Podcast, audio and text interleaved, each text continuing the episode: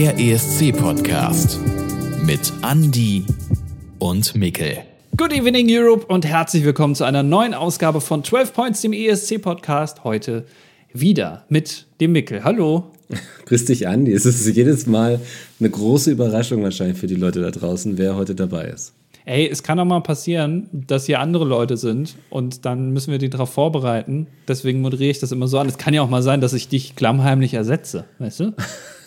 ja, aber das äh, verrätst du nicht. Also die Person heißt dann einfach weiterhin Mickel. Ja, das ja. können wir gerne so machen. Oder ich muss mir jemanden suchen, der Mickel auch heißt. Aber das wird, glaube ich, dann tatsächlich sehr schwer. Ja, von so uns Mickels. gibt es nicht viele. Ne? genau, ist, wir sind eine sehr eingeschworene Gemeinschaft, deshalb könnte das schwer werden. Richtig. Ähm, was auch schwer wird, weiß ich nicht. Aber, also keine Ahnung, weiß ich nicht so genau. Aber du hast ja was vorbereitet. was war denn das für eine Überleitung? ich weiß ja nicht genau, worum es geht. Und es kann ja sein, dass das so ein richtig schweres Thema ist, weißt du? Ja, hättest du sagen können, was auch schwer wird, ist heute nicht einzuschlafen bei deinem Thema. Denn du hast bestimmt wieder etwas sehr Spannendes für uns vorbereitet, oder Mikkel? Das hätte ich sagen können, aber habe ja. ich nicht gemacht, weil ich dich ja auch natürlich hier diffamieren will. Das ist ja auch Teil meiner Persona, die ich aufrechterhalten ja. möchte. Also, Micke, was hast Mich du für klein Scheiß? zu halten. Ja, richtig. Welchen Scheiß hast du heute vorbereitet, Micke? Oh, es, heute wird es eigentlich ähm, historisch. Es ist ein einmaliges historisches Ereignis in der deutschen ESC-Geschichte. Wir haben es hier hin und wieder schon mal äh, ja, sind so dran vorbeigeschrammt, würde ich sagen. Es war schon Thema, so sehr Thema, dass ich dich auch kurz gefragt habe, ob wir schon drüber geredet haben oder nicht, weil ich mir nicht so ganz sicher war. Aber du meintest so, nee, nicht so wirklich. Also nicht in der Tiefe, wie wir es ähm, sonst in der Regel tun. Und deswegen habe ich es heute vorbereitet. Es geht um den ESC 1996. Ja, klasse, also historisch. Historisch. Hast du schon richtig gesagt, ja. Ja, ähm, ist wirklich historisch, liegt jetzt ähm, viele Jahre zurück. Du warst schon auf der Welt, glaube ich, ja. Ja, ich war zwei. Ja. ja beziehungsweise, äh, ja, kommt drauf an, der ESC war damals ja teilweise auch noch im April.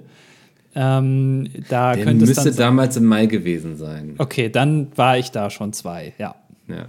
Ja, der ESC 1996 geht zumindest aus deutscher Perspektive aus einem Grund in die Geschichtsbücher und auch in diesem Podcast jetzt ja hier ein.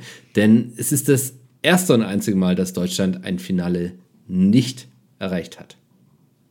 Ja, das, also vorher waren wir immer im Finale. Ja. Also auch und, und danach auch immer, nicht immer verdient aber wir waren im Finale.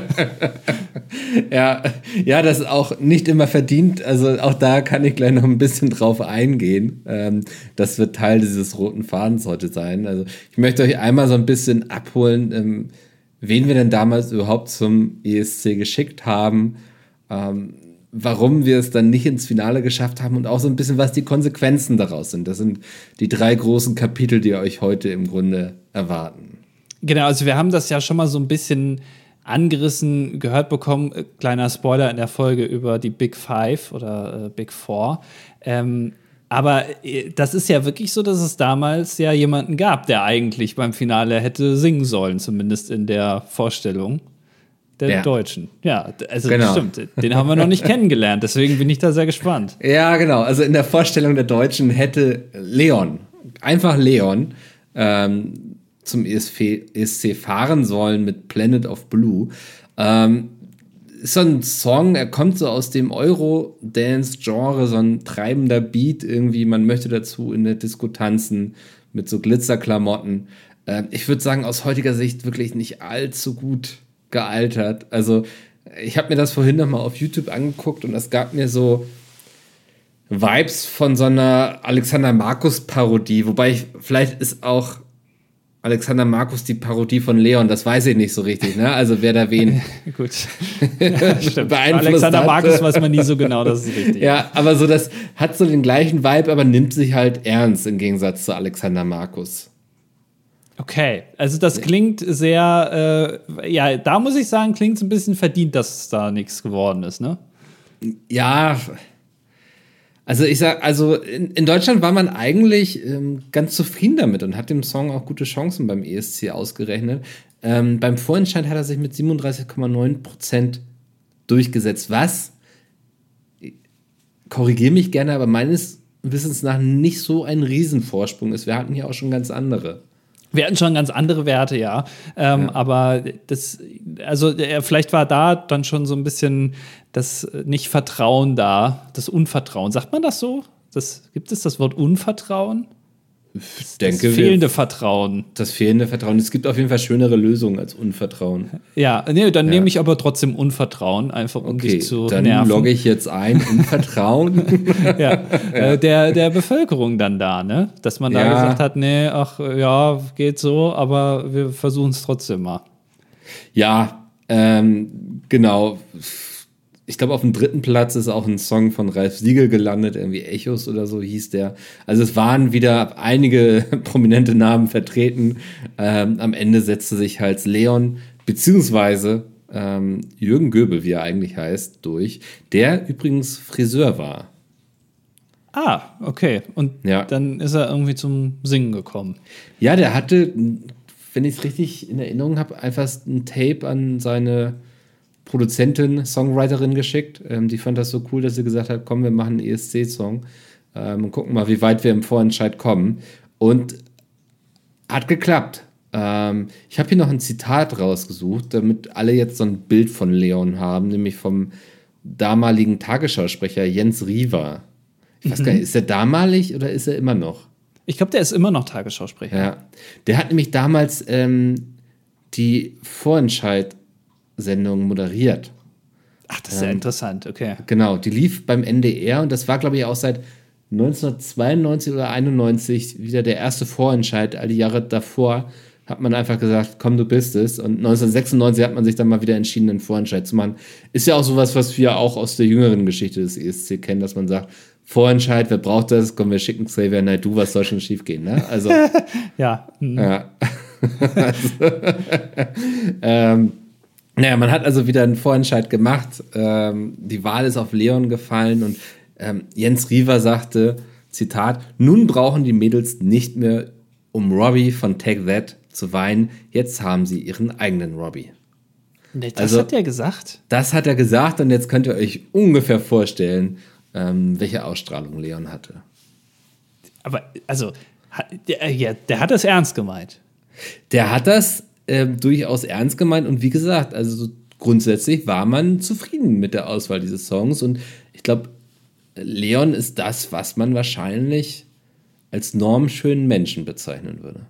Also äh, gut, da geht es jetzt dann wirklich scheinbar nur ums Äußere, ne? Weder um Exakt. den Gesang noch nee, um die. ja. Ich habe ich schon so um das, also auf das Äußere bezogen verstanden, weil er ja ausdrücklich von den Mädels spricht. Okay. Mich, ja. Genau. Ja, weil, also für mich ist, habe ich ja auch schon mal in unserem anderen Podcast, das Dilettantische Ed, habe ich das ja auch schon mal gesagt, Robbie Williams ist für mich der größte Star aller Zeiten, zumindest in meiner Wahrnehmung, weil ich als Kind viel Robbie Williams gehört habe. Ich kann ganz viele Songs von dem mitsingen, sozusagen, auch wenn ich es hier niemals vorführen werde. Und äh, für mich hat er nur Hits gehabt. Hits, Hits, Hits. Und damals war er noch bei Take That und dann hat er irgendwann seine eigene Karriere gestartet. Und äh, dann der Peak, ich glaube 2003, Live at äh, Live at Napworth, das Konzert, was er gegeben hat, oder die, Kon die Konzerte, es waren, glaube ich, mehrere, die habe ich damals noch im, äh, während der Busfahrt äh, geguckt. Ich war irgendwie mit der Klasse auf Klassenfahrt und da hat der Busfahrer, es gab ja immer so, so Fernseher in den Bussen, ne? Ja, ich so, erinnere so, mich noch. Ja. Man hat immer gehofft, dass irgendwas drüber abgespielt wird. Ich glaube, ich kam nie in das Vergnügen. Ja, und, und bei mir wurde was abgespielt und zwar die Live- wahrscheinlich VHS damals, von Live at Napworth von Robbie Williams. Und da habe ich das während der Busfahrt irgendwo hin, keine Ahnung, habe ich das da geguckt und äh, war starstruck. Und also so, ich kann mich da so ein bisschen, also scheinbar reindenken, wie äh, Leon damals auf die Frauenwelt, so um, da, um das jetzt hier mal zu übernehmen, gewirkt haben muss. Also wirklich, ja, okay, ich verstehe. Ich kann, ich ja. kann connecten. Also Leon, der deutsche Robbie Williams. Ja, live at Düsseldorf. genau. ähm, der Text dieses Liedes, der mag jetzt erstmal nicht sonderlich äh, tief wirken. Ähm, da sind auch so ein paar Maus-Haus-Reime dabei, also wo ich dachte so, boah, komm, wir hatten das. Also es ist schon, naja, also ich sag mal, ein relativ simpler Text ähm, auf einem schönen tanzbaren Beat und es geht eigentlich um einen Astronauten, der ins Weltall fliegt, von dort aus die Erde sieht und sich ja um die Zukunft der Erde dann auch Sorgen macht. Das kann man, glaube ich, so ganz gut zusammenfassen. Ein bisschen Foreshadowing ähm, auf das, auf die Welt, in der wir uns heute befinden. Ja. ja. 96 war das, ne? Ja, okay. Ja, ich glaube, da stand die, ähm, die Weltatomuhr, nee, wie, wie sagt man, dieser äh, Doomsday Clock. Ne, Doomsday Clock, ja. genau. Ja. Genau, also wie viele Minuten vor zwölf es ist, äh, stand da relativ weit entfernt von zwölf. Ich glaube, 96 war ein relativ einigermaßen entspanntere Zeit im Vergleich zu der Zeit, die dann noch kommen sollte und die davor war, wenn ich das gerade richtig im Kopf habe. Aber ja. interessant, ja, gut. Ja, ist eigentlich auch eine ganz gute Überleitung ähm, zum nächsten Thema, denn genau, wie du schon sagst, so, ne, der Kalte Krieg war vorbei, der eiserne Vorhang gefallen, ähm, was natürlich auch Auswirkungen auf den ESC hatte. Denn Aha. plötzlich war da ja dieser frühere Ostblock, ähm, der auch Interesse hatte, am ESC teilzunehmen und so kam es 1996 dazu, dass ähm, plötzlich 30 Länder am ESC teilnehmen wollten, was deutlich mehr war als in der Vergangenheit, denn man hatte 1996 nur Platz für 23 Länder und das sind halt für alle, die im Matheunterricht aufgepasst haben, die wissen schon sieben zu viel. Mhm. Ja, und so musste man halt überlegen, wie, wie machen wir das jetzt? Was könnte so eine Lösung sein? Und dann hat man sich dafür entschieden zu sagen, ja, vielleicht kommen ja gar nicht alle ins Finale. Vielleicht können wir so ein paar vorher aussortieren. Und damals gab es noch gar keine öffentlichen Halbfinals, wie wir es heutzutage kennen. Da ist dann ja immer, es gibt ja zwei Halbfinals, irgendwie, ich glaube, am Dienstag und am Donnerstag vor dem ESC. Ja. Ja, genau. sehr hm? gut. Ja, ja, nee, das ist, genau. das ist alles korrekt. Da, da, kann jeder zugucken, ähm, kann auch abstimmen und sagen, hier, die hätte ich gerne im Finale. Ähm, das war damals anders. Damals gab es keine öffentliche Wahl, sondern eine interne, interne Jury, ähm, die einfach sich die Beiträge angeguckt hat und hat gesagt, du bist dabei, du bist dabei, du bist dabei, du leider nicht, Leon. Aber du und du und du, ihr dürft.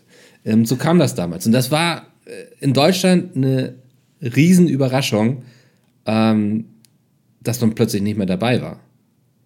Das, aber das ist ja, was ist das denn für ein es ist ja unfassbar. Ja, wenn ich, das mal so überlegt. Ich ähm, zitiere mal, was die Deutsche Presseagentur am 22. März 1996 geschrieben hat.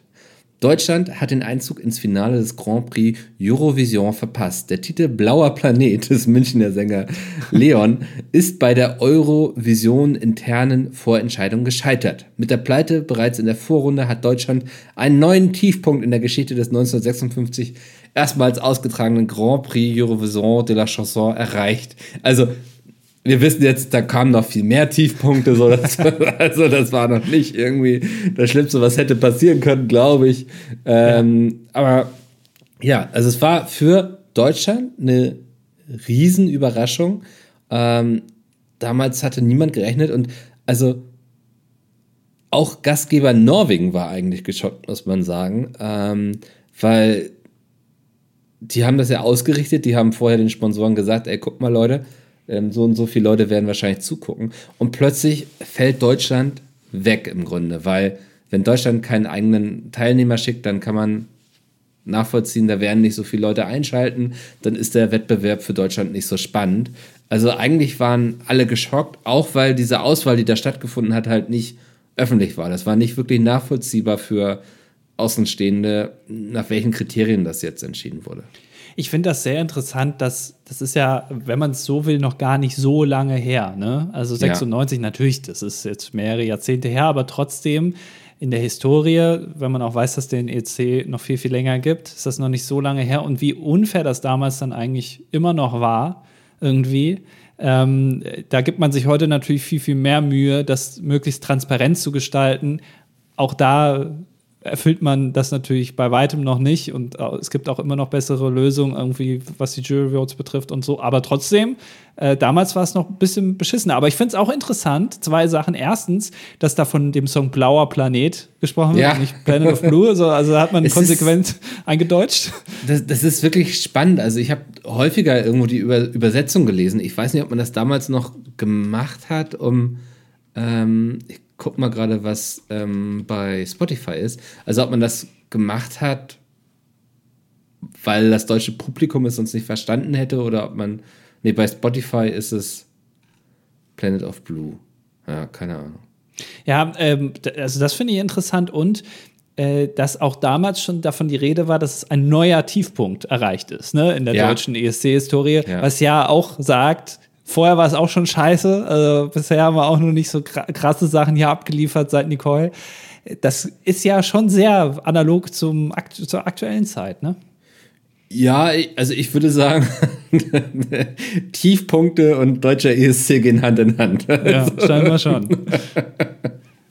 ja, fand, fand ich auch sehr spannend so. Ähm, also auch, also was ich wirklich überraschend fand, war halt dieses Ding, dass diese Auswahl, mh, hm, wer weiter darf und wer nicht, dass das halt ein interner Prozess war und dass das gar nicht, wie wir es heute kennen, irgendwie öffentlich vorher ausgetragen wurden, sage ich mal, weil das, ich kann mir das schon unglaublich frustrierend vorstellen. Du gewinnst so einen nationalen Vorentscheid, freust dich auf den ESC, hast, so habe ich es zumindest rausgelesen, so aus meinen Quellen, auch äh, den Rücken im Wind aus deinem Land sozusagen und dann kriegst du plötzlich einen Brief von der EBU, wo drin steht, ey, sorry, aber unsere Experten meinen, du taugst nichts, so, ne? Also. ja irgendwie, ja, äh, unschöner Prozess, wo ich auch, das haben, hatten wir ja auch schon so ein paar Mal, wo ich auch denke, so eigentlich mh, als Veranstalter von so einem Event, da muss man doch ein bisschen, also diese Umsicht haben, diese emotionale Empathie, dass das vielleicht keine gute Lösung ist und dass das Leuten sauer aufstößt, so. Ja, ja, voll. Verstehe ich auch. Ja, ja. Also, das, das keine Ahnung, wie es dazu gekommen ist, aber äh, so ist es nun mal. Wir haben nicht teilgenommen. Nee, wir haben nicht teilgenommen, wir werden auch nicht beim ESC teilnehmen. Äh, achso, du meintest jetzt Deutschland. Deutschland, ja, genau. ah, okay. naja, aber das ähm, hatte natürlich alles Konsequenzen. Ähm, ganz konkret erstmal, dass man sich beim ARD ähm, dagegen entschieden hat, den ESC live zu übertragen. Stattdessen wurde später nach dem Spätspielfilm, ich weiß nicht, von welcher Uhrzeit wir jetzt reden, äh, nur eine Aufzeichnung vom ESC gezeigt. Ähm, Wer es live sehen konnte, konnte das an dem Abend auch, aber halt beim NDR, also im dritten, ähm, das also quasi aufs Abstellgleis geschickt. Ähm, und ganz spannend fand ich, also auch in jeder Quelle stand, dass der damalige deutsche Moderator, es war noch nicht Peter Urban, Gott hab ihn selig, ähm, dass, also der, dass der regelmäßig gesagt hat, also wenn sie das beim ESC zulassen, dann verstehe ich nicht, warum unser Leon nicht darf. So. ja, okay, aber naja, ja. immerhin, ja. Ja, also so, das äh, stieß halt auf Unverständnis und ich glaube, es ist halt auch blöde, ähm, sowas intern irgendwie zu machen, wo es nicht nachvollziehbar ist, wenn du so ein, wenn es sonst alles eigentlich ein demokratischer Prozess ist, dann hätte das auch schon damals irgendwie ein demokratischer Prozess sein müssen ja. ähm, keine Vorauswahl getroffen werden sollen. Aber okay. Ähm, genau, also wer, wer wollte, konnte es halt live gucken, aber ARD hat halt gesagt, ja, wisst ihr was, dann halt ohne uns. Ähm, was natürlich Riesenproblem war, ich hatte es eben schon angeteasert, selbst Norwegen als Gastgeberland war von dieser Information schockiert. Ähm, was halt zur Folge hatte, und wir hatten hier schon mal eine komplette Folge drüber gemacht, ähm, dass die Big Five gegründet wurden. Klingt so ein bisschen wie so ein Superhelden-Team, ist nur halb so cool. Im Grunde Big Five, ähm, Frankreich, Spanien, Großbritannien und Deutschland waren fortan immer für das Finale gesetzt, weil sie einfach das größte Publikum mitbringen, weil sie das meiste Geld in den ESC buttern und damit auch immer ein Garant sind, dass sich das Ding irgendwie finanziert und dass genug öffentliches Interesse da ist, ähm, dass genug Leute einschalten, dass es für Sponsoren spannend ist. Und dadurch kam es dann halt eben durch äh, zu den Big Five. Und eigentlich muss man sagen, ähm, dadurch, dass Leon die Teilnahme am Finale verpasst hat, garantiert er uns immerhin in Zukunft jedes Jahr beim Finale dabei zu sein, wo ich mir nämlich auch nicht so sicher bin, ob das so klappen würde, wenn wir immer durch die Halbfinals müssten. Ja, also er ist sozusagen Heldentod gestorben. Ne, genau, so ja, ja. Ja, unser Märtyrer, also ähm, dafür vielen Dank, Leon, auf jeden Fall. Wir sollten ihn heute weiter, weil ich muss auch sagen, ne, ich muss schon sagen, es wäre ein bisschen langweilig, wenn das eigene Land nicht beim ESC mitmacht. Und ich weiß gar nicht, wie auch unsere Nachbarländer, äh, so, so Österreich, Österreich und sowas, wie die das machen, die sind ja nicht gesetzt. Ne? Die müssen sich ja. das ja jedes Jahr erneut erkämpfen, Und das hat ja auch schon mal nicht geklappt. Und das ist schon irgendwie dann ein bisschen langweiliger, wenn man nicht sich darüber lustig machen kann, dass äh, das eigene Land wieder so schlecht abgeschnitten hat, oder? so sind wir ehrlich, das würde doch sehr an Reiz verlieren, glaube ich. Ja, deswegen finde ich das eigentlich gar nicht so schlecht. Im Wettbewerbssinne ist es natürlich so ein bisschen unfair, aber ja. ähm, ich kann das schon verstehen mit den Geldern und auch gerade mit der, den Leuten dann vorm Fernseher, dass das natürlich dem Event auch viel bringt, wenn äh, einwohnerstarke Länder dann auch wirklich zugucken, weil sie ihre eigenen Leute da haben. Aber ja, keine Ahnung, es ist so ein zweischneidiges Schwert, ne? Ja, es ist ein zweischneidiges Schwert. Ich als Deutscher kann nachts ruhiger schlafen, weil ich weiß, wir sind jedes Jahr im Finale dabei. So. Das ja. nimmt mir sehr viel Stress auf jeden Fall. Ähm, ich verstehe auch, wenn man es doof findet, aber ich glaube, aus Eventveranstalter-Sicht kann ich diese Entscheidung nachvollziehen. Ja, auf jeden ja. Fall. Ja, Spannend. Ja, ja es ähm, ist fast zu Ende, das, was ich heute erzählen möchte, noch nicht ganz. Denn natürlich stellt sich immer die Frage, was ähm, hat Leon im Anschluss gemacht? Er wollte es noch mal wissen. Ein Jahr später nahm er wieder am Vorentscheid teil mit dem schönen Lied Shine, in Klammern, meine kleine Taschenlampe. Ähm, mhm. Wurde aber nur Zweiter ähm, ja. und verpasste somit wieder das Finale vom ESC ja. ja. also. Ja, ja, ja, kann einem echt leid tun, so. Ich glaube, es ist frustrierend. Also dann auch wäre er zumindest Achter im zweiten Vorentscheid geworden oder so. Nee, aber er musste Zweiter werden, knapp wieder vorbeigesegelt. Ähm, kann einem leid tun, aber er hat trotzdem der Musik nicht den Rücken gekehrt, sondern hat noch bis 2009 Musik gemacht. Bis dahin findet man bei Wikipedia noch äh, Singles von ihm und deswegen, also er hat weiter musiziert. Ich weiß nicht, ob er immer noch irgendwo in einem Friseurladen steht oder so, aber ähm, fand ich eine runde, interessante Geschichte irgendwie. Auch dadurch, dass er eben, wie du schon sagtest, er ist den Heldentod gestorben dafür, dass wir dann ähm, anschließend jedes Jahr direkt ins Finale laufen durften. Er ist auf jeden Fall ein Typ in der deutschen ESC-Historie, den wir nicht vergessen sollten, yeah. der auch jetzt zu Recht eine eigene Folge nochmal bekommen hat hier in unserem Podcast, weil ihr solltet den hochleben lassen aus genannten Gründen. Und ja. ich danke dir, dass du das hier nochmal so ausführlich äh, dargelegt hast. Ja, sehr gerne. Also war, war wieder sehr spannend, irgendwie wieder eines dieser Themen, die ich vorher nicht so geplant habe und dann bin ich ein bisschen zu lange auf Wikipedia unterwegs gewesen. Und ja, würde mich freuen, wenn ihr irgendwie Leon in eure Abendgebete mit einschließt. Ich glaube, der hat es verdient. ja. Äh, definitiv.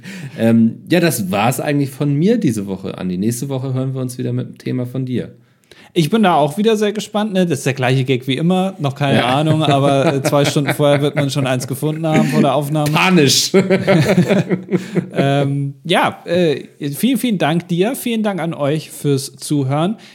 Moment mal, war das jetzt eine öffentliche Ausgabe oder eine, eine, eine Ich habe komplett die Übersicht verloren. Wir verlieren ja immer die Übersicht. Wir müssen ich glaube, es war eine öffentliche es war eine öffentliche, ja, es ist Oder? tatsächlich eine öffentliche. Also vielen, ja. vielen Dank an euch fürs Zuhören. Ähm, wenn Dank. ihr möchtet, könnt ihr bei Steady uns unterstützen. Da bekommt ihr auch jede Woche eine Ausgabe, nicht nur alle zwei Wochen. Dann gibt es nämlich eine Special-Ausgabe alle zwei Wochen äh, für alle Leute auf Steady. Schaut doch gerne mal vorbei. Link ist in, der, in den Show Notes, wie man so schön sagt. Mhm. Und dann hören wir uns nächste Woche wieder bei einer neuen Ausgabe von 12 Points auf Steady. Dankeschön, Mickel. Gerne. Genau. Bis, Bis dahin. Ciao. Tschüss. Das war 12 Points, der ESC-Podcast mit Andy und Mickel. Du möchtest eine weitere exklusive Folge oder die exklusive Playlist mit Songs aus der Welt des ESC? Unterstütze uns jetzt auf Steady.